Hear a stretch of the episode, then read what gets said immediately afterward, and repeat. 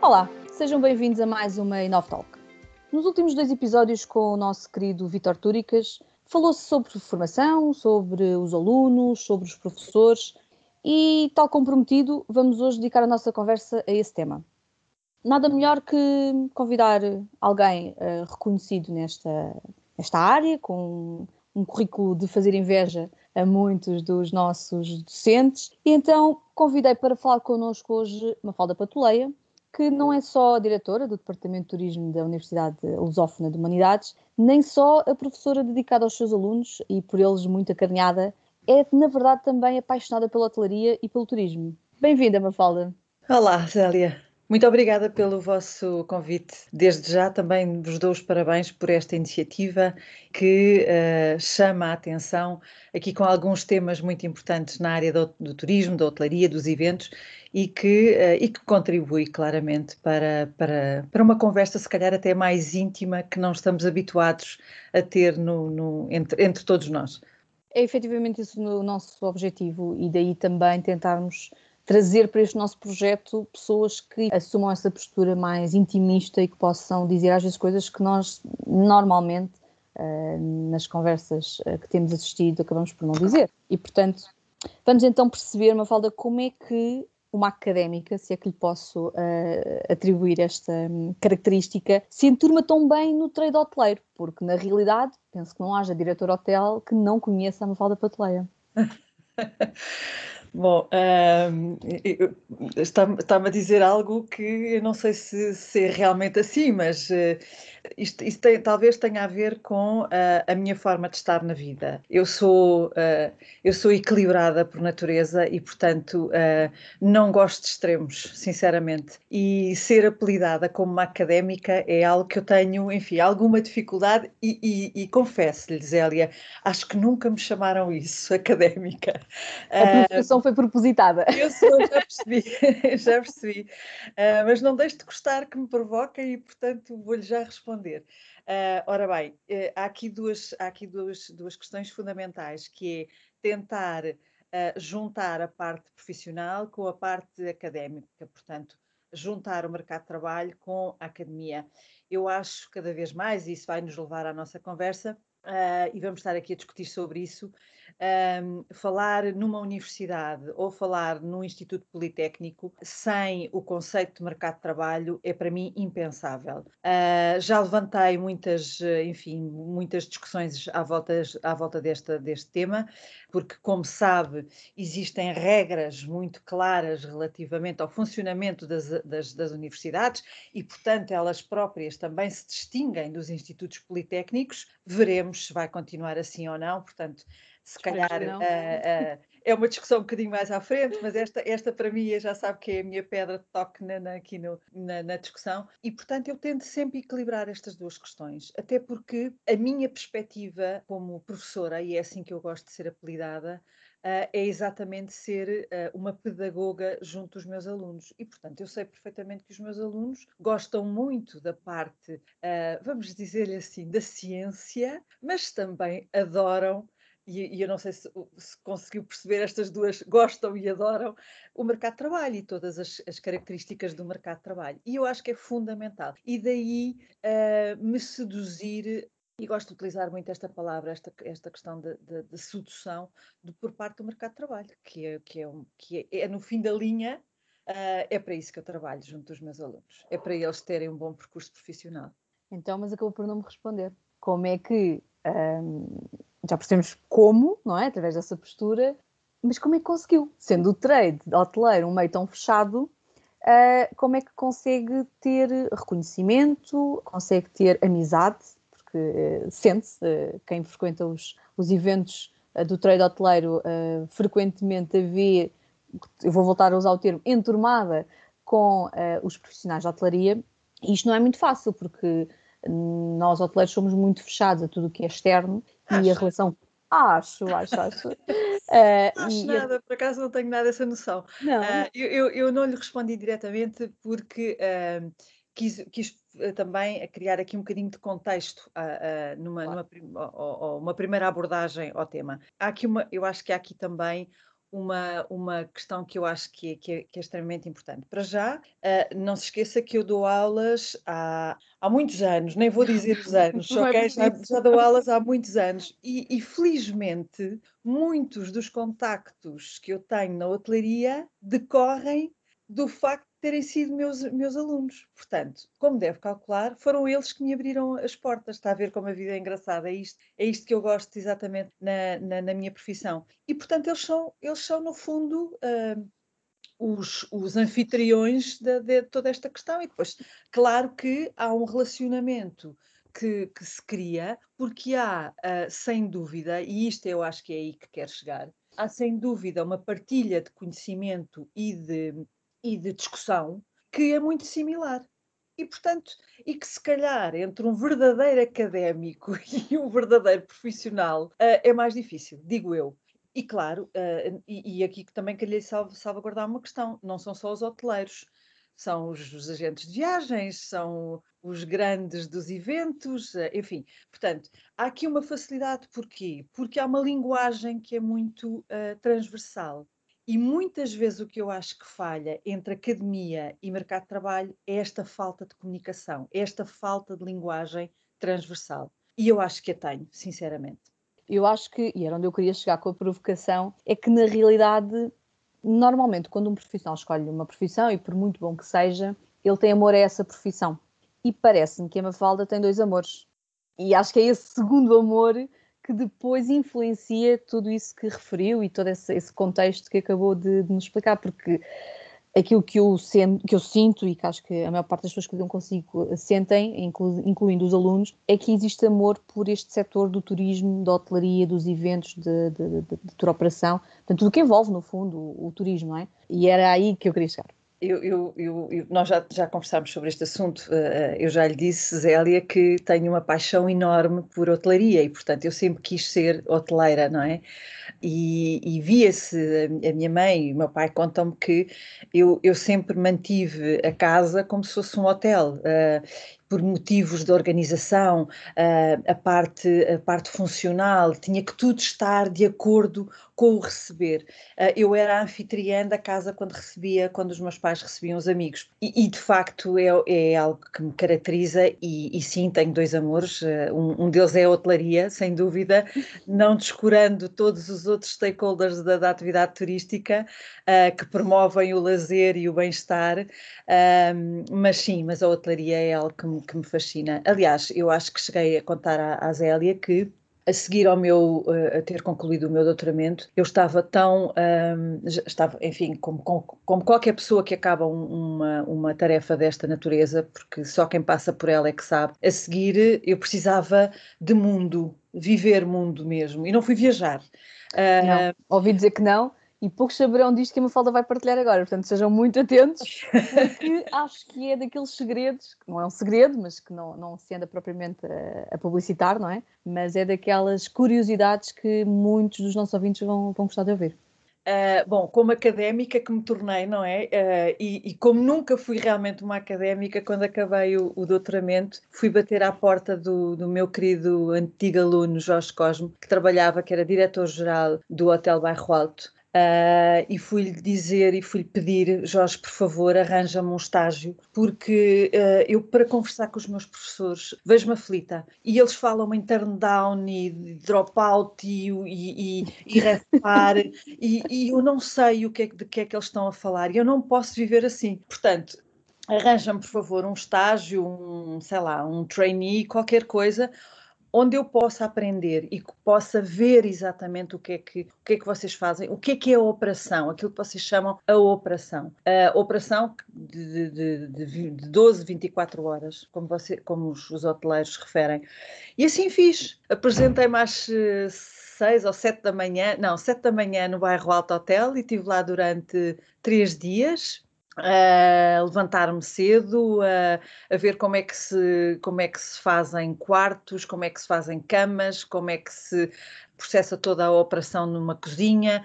Fiz uma coisa engraçadíssima que foi estar com uma balança uh, à porta da cozinha uh, na entrega de, de, de, de, alimentos por parte dos fornecedores para ver, para conferir, conferir exatamente, mercadoria. Se, exatamente a mercadoria e fiquei espantada quando, quando me disseram os truques que se faziam e, fiquei a saber de alguns muito interessantes e, e, e passei pelo, pelo departamento comercial e pelo departamento de marketing e vi toda aquela mecânica e, e, e, aprendi. Ali em três dias, Zélia, posso foi lhe muito intensivo. que foi muito intenso e com uma aprendizagem, aprendizagem absolutamente extraordinária. E fico eternamente grata às pessoas que me receberam naqueles, naqueles dias e que não pararam a sua operação, mas partilharam a operação comigo. E, e aprendi muito. Eh, nós já iremos falar um bocadinho mais à frente sobre os programas uh, académicos que os nossos alunos hoje em dia um, ehm, frequentam, mas uh, aproveitando isso, porque acho que é efetivamente muito importante essa partilha, é algo que, na maioria, em Portugal, não é uma prática frequente. Portanto, existem os estágios, obviamente, mas parece-me que depois não são muito bem encarados, nem, por um lado, pelos alunos e pelas, pelas escolas, por outro lado, pelos próprios. Um, ehm, hotéis, falando agora especificamente de hotelaria, mas de qualquer outra área ligada ao setor, não há essa hum, preocupação em passar esse conhecimento ou em adquirir esse conhecimento pelos intervenientes. Dessa forma tão genuína, tão, tão na prática, tão realista, acabam por ser estágios um bocadinho para forma, não sei se será o termo mais, mais adequado, mas os alunos não ficam com uma hum, real uh, noção do que é trabalhar num hotel e desempenhar determinadas funções, ou numa agência de viagens, ou o que seja, ou estarei errada. Uh, bom, isso também tem a ver, tem muito a ver com as limitações que nós temos nos planos curriculares, atenção, porque Zélia, quando eu lhe digo que um aluno uh, tem que fazer no mínimo 250 horas a 300 horas de estágio, e este, esta norma, este normalmente é o peso que uma disciplina de estágio tem, ou uma unidade curricular tem, limita bastante. Portanto, 250 horas uh, não, é, não é grande coisa, não é? mas aí, aí, vamos lá ver, aí também nós temos que pensar um bocadinho no que é que o mercado de trabalho faz em relação a estes alunos. Qual é que é a política que existe das empresas perante estes alunos? E é uma coisa que nós temos que nos questionar e que temos que pensar rapidamente neste assunto, por uma razão muito simples, porque depois, a posteriori, eles chegam aquilo que normalmente o mercado de trabalho considera e conversa cada vez mais com as academias, verdade seja dita, na, na, na falta de aplicação que os alunos têm uh, relativamente à operação. E, portanto, esta questão é uma questão que, é, que tem que ser trabalhada dos dois lados. Isto parece um bocadinho uh, mais do mesmo, aquilo que eu estou a dizer, mas não é não é de todo. Não é, porque há muito trabalho a ser feito no que diz respeito à aproximação entre a academia e o mercado de trabalho. E começa logo, o ponto principal é, o ponto, é, o, é a questão dos estágios, porque repare, nós conseguimos elencar uma série de tarefas que o aluno tem que desempenhar. Agora, a disponibilidade que existe por parte das empresas é que muitas vezes uh, deixa algum, enfim, uh, não, é, não, é, não é considerável. E depois temos outro problema gravíssimo, na minha opinião, e eu assumo como uma batalha que nós temos que lutar contra, que é o não, a não remuneração por parte de alunos estagiários. Porquê? Mas porquê é que um aluno que está a estagiar e está a desempenhar o seu papel corretamente não há de ser remunerado como tal? Eu não estou, não estou, nós não estamos a falar de que tem que ter X ou Y, não é isso. Não estamos a falar de um valor. Nós estamos a, estamos a falar é de uma retribuição que tem que existir para os estagiários, para até os próprios estagiários se sentirem envolvidos. Eles muitas vezes não se sentem envolvidos por dois motivos: pela falta de remuneração sempre, portanto, nunca existe uma remuneração que seja atribuída a este, a este tipo de trabalhador, vamos lá, e depois a atenção e a dedicação. Portanto, temos aqui dois problemas. A passagem de conhecimento. A passagem de conhecimento muitas vezes é muito, é muito reduzida. E depois nós temos resultados efetivamente uh, fracos. Agora, Há aqui uma questão que nós também temos feito e que está a ser feita, atenção, que é, através do plano de estágios, nós garantirmos que o aluno exerce determinadas funções, porque ainda temos mais esse problema, que muitas vezes os,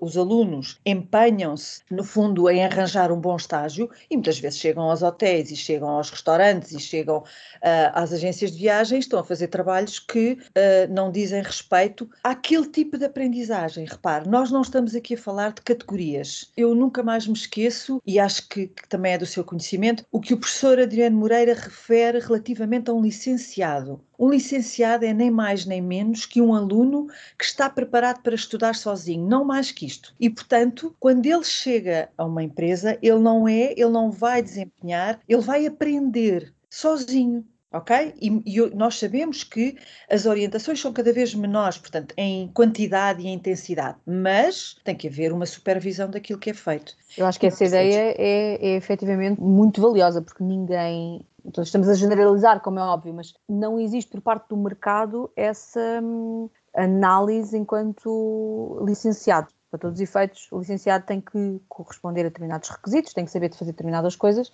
que não é de todo verdade. Mas já lá iremos, porque este tema de, da academia, dos alunos que, entretanto, passam a profissionais e do próprio mercado, acaba por ter aqui três players e que acho que é importante nós uh, falarmos um bocadinho sobre cada um deles. Eu começaria pela parte uh, da academia e dos docentes. Porque efetivamente existe um programa que tem uma série de requisitos e de limitações, como a própria Mafalda estava a referir, e portanto o problema dos docentes começa logo no programa, que nem sempre é uh, devidamente adequado àquilo que é o setor, e acho que isto podemos mesmo generalizar, não tem a ver só com o setor do turismo e da hotelaria, mas de uma forma, de uma forma geral. Portanto, existe um, um, problema a nível da definição de programas, um problema ao nível da evolução desses mesmos programas, que nem sempre acompanham a evolução das necessidades do setor em que está enquadrado, e depois as próprias competências dos docentes. Porque, ao contrário da Mafalda, e não é à toa que é a Mafalda que está aqui hoje, existe uma grande eh, quantidade de docentes que são meramente académicos, que nunca tiveram nenhuma, nenhum contacto com a realidade profissional do desempenho das funções para as quais está a lecionar e, portanto, acaba por haver aqui uma disrupção entre o que é dito em aula versus aquilo que depois acontece no, no mercado de trabalho.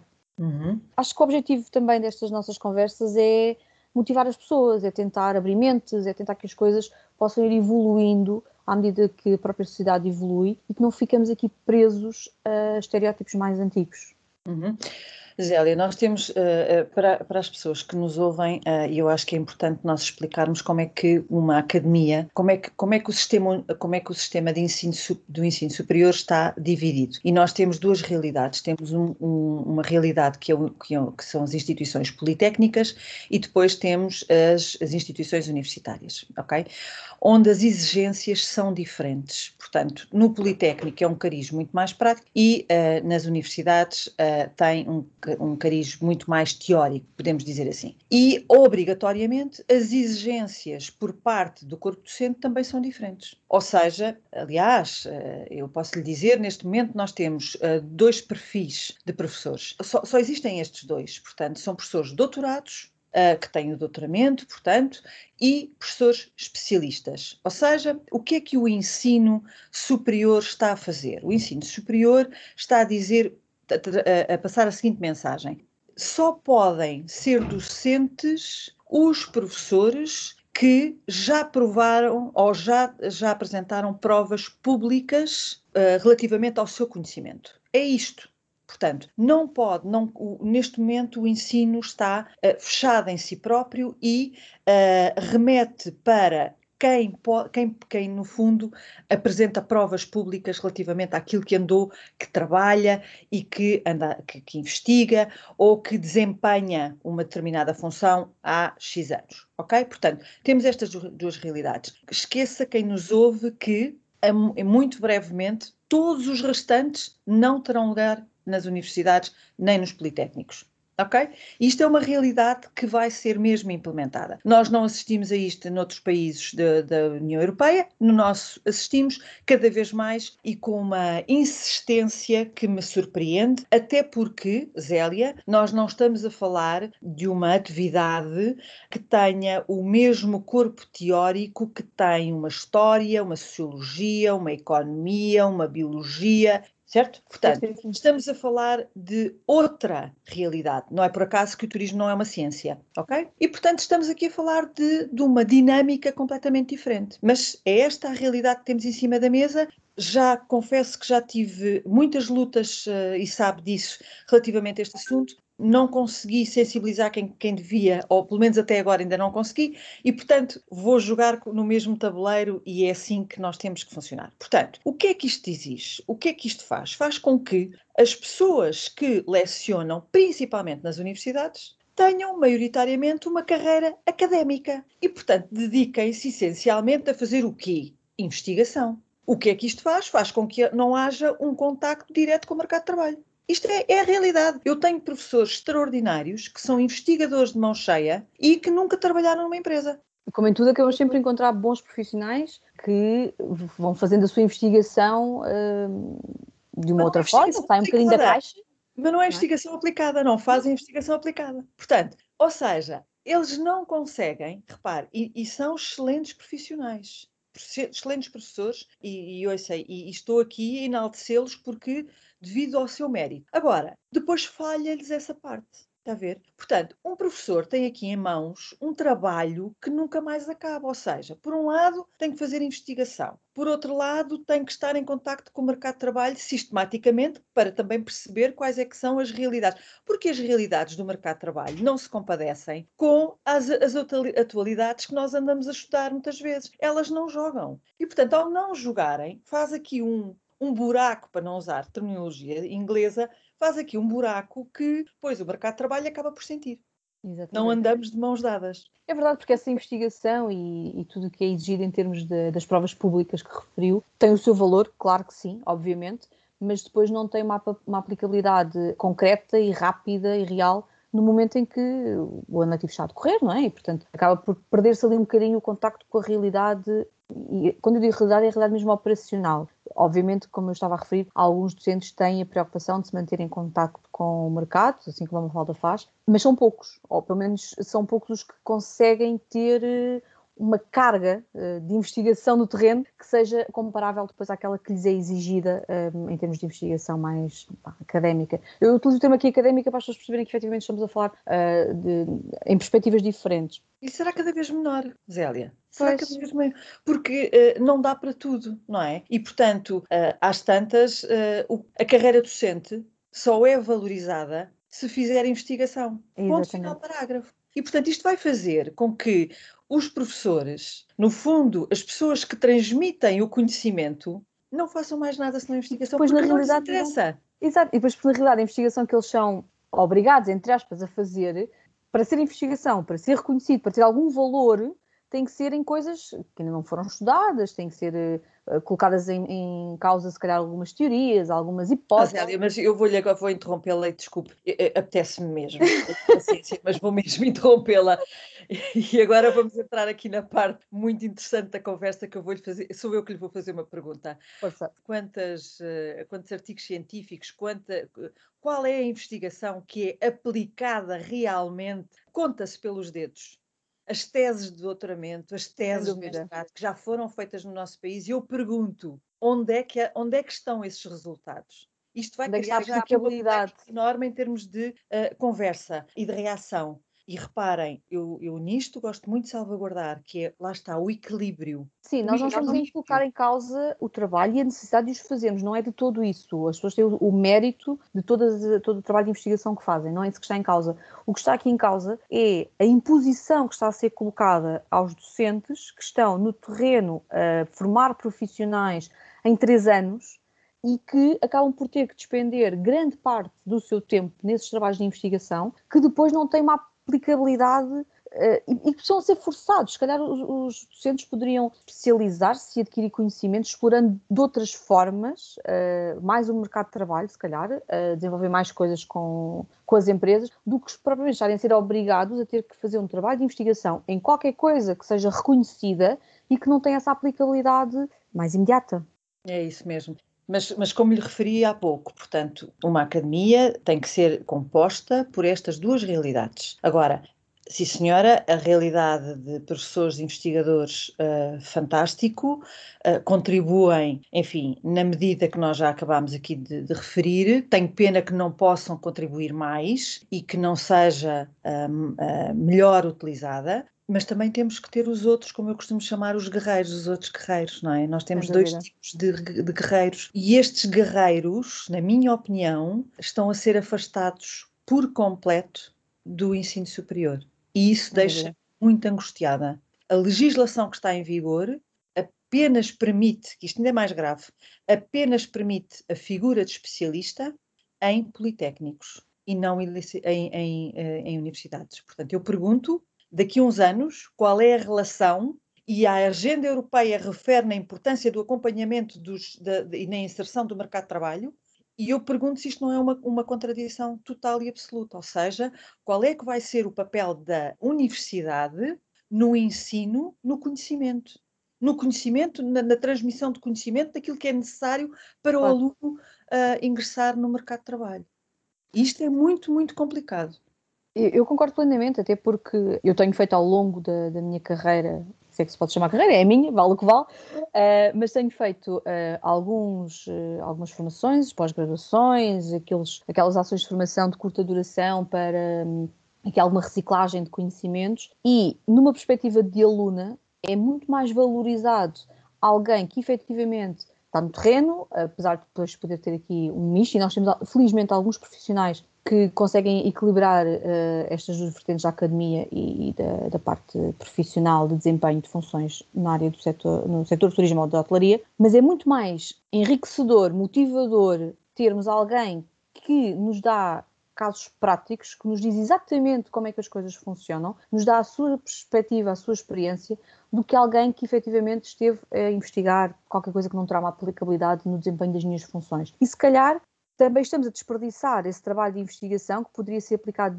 noutros níveis, noutras fases, noutros contextos e que depois, na realidade, os estudantes perderam imenso tempo a produzi-los, a investigá-los e ficam-se muitas vezes na gaveta porque não há uma aplicabilidade, eh, não há depois espaço para eles na academia, mas com uma aplicabilidade.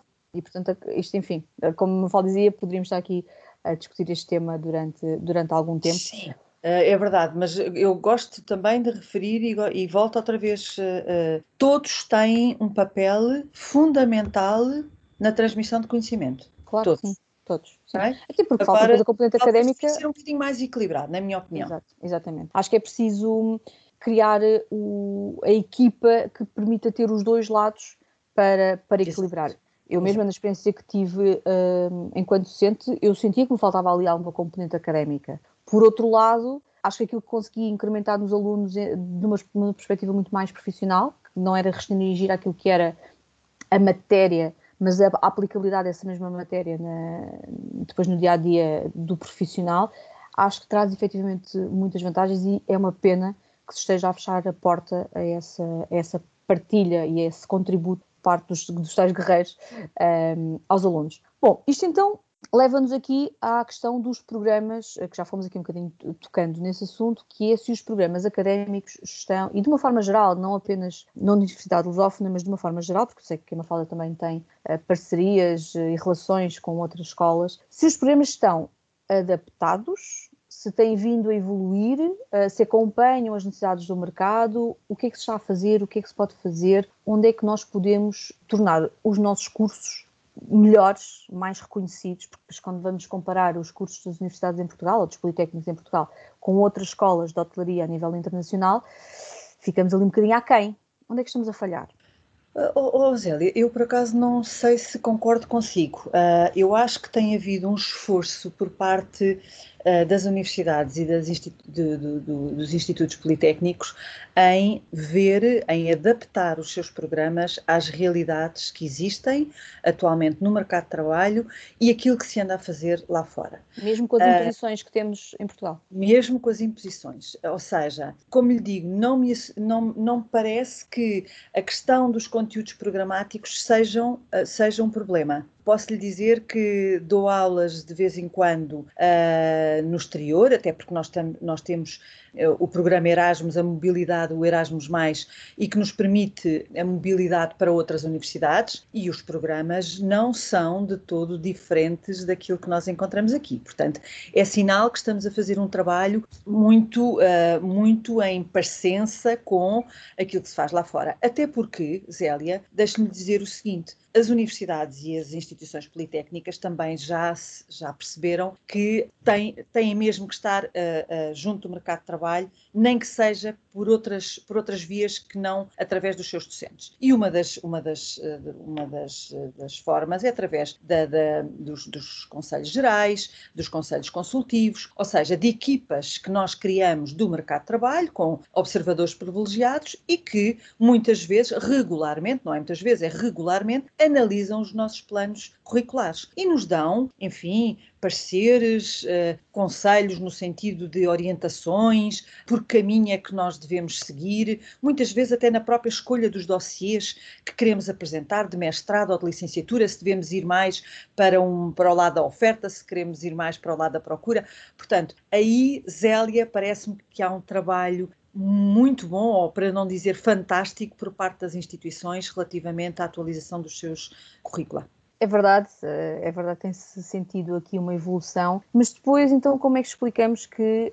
alguns profissionais procurem as universidades mais europeias em busca de outro tipo de formação, outro tipo de desafios que eu não me parece que tenhamos em Portugal um, entidades que, que já estejam esse tipo de ensinos, nomeadamente Roche, Cornell, em que os alunos chegam lá e são desafiados, sei lá, a, a preparar uma mise en place para servir um evento. Nós não temos esse tipo de ensino em Portugal, ou...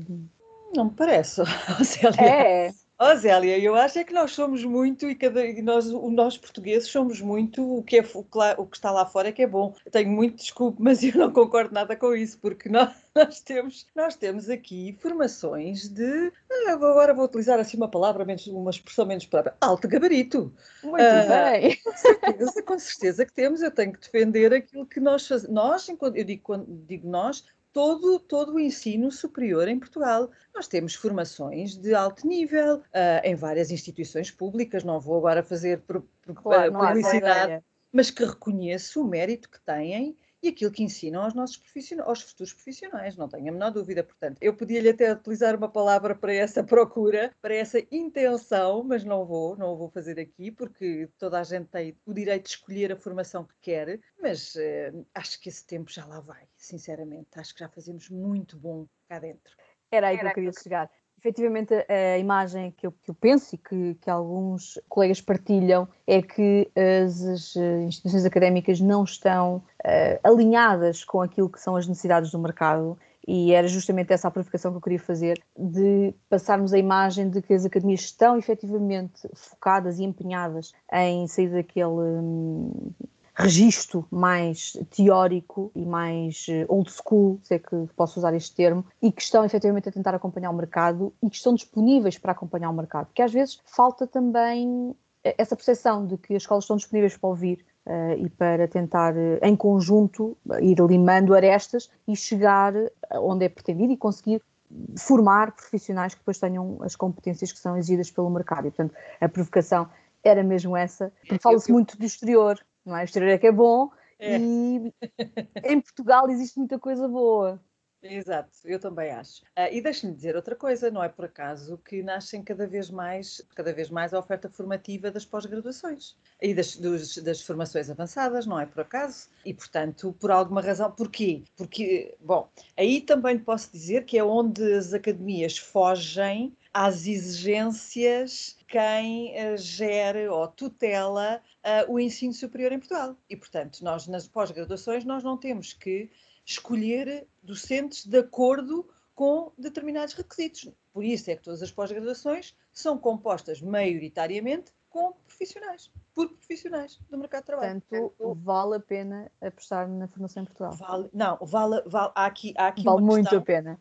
Há aqui duas questões uh, que são essenciais, e eu agora gostava só de tocar nisso, que é a formação ao longo da vida, E isto é algo que uh, quem nos está a ouvir uh, deve ter em consciência assumido como uma realidade. E estes tempos de crise são os melhores tempos para. Eu sei que existem imensas dificuldades, nem sequer vou falar nelas porque o nosso setor está completamente arrasado, portanto, nem vou ter o desplante de referir, eh, seja o que for, que, era agora que, as, que seria agora que as pessoas deveriam apostar, etc. Não é isso que eu estou a falar, mas a consciência que nós temos que ter na, na necessidade da formação ao longo da vida. E, na realidade, à parte de, de, de, da crise que estamos a viver, eh, e, portanto, obviamente refletida na questão financeira de cada família, surgiram imensas, eh, e acho que o Turismo Portugal aí até tem feito um bom trabalho, surgiram imensas formações nesta área, eh, não só dos hotéis, mas das agências de viagens, dos restaurantes e tudo possa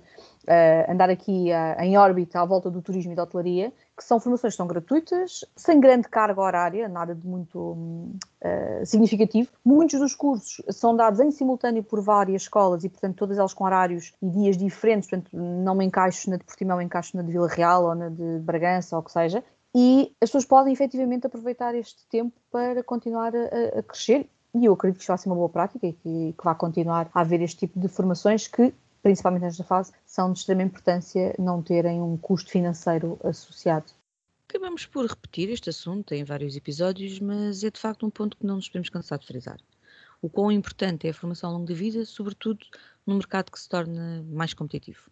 Vamos encerrar por hoje esta primeira parte da nossa conversa com a Mafalda, mas voltamos a ela já na próxima semana, desta vez para analisarmos a vertente mais jovem que nos falta explorar, os alunos, os futuros profissionais do nosso setor. Fiquemos por isso com o encontro marcado na próxima quarta-feira, às 12 horas, e não se esqueça de nos acompanhar também no Instagram e Facebook em arroba para não perder nenhum episódio. Obrigada por estar desse lado e até lá.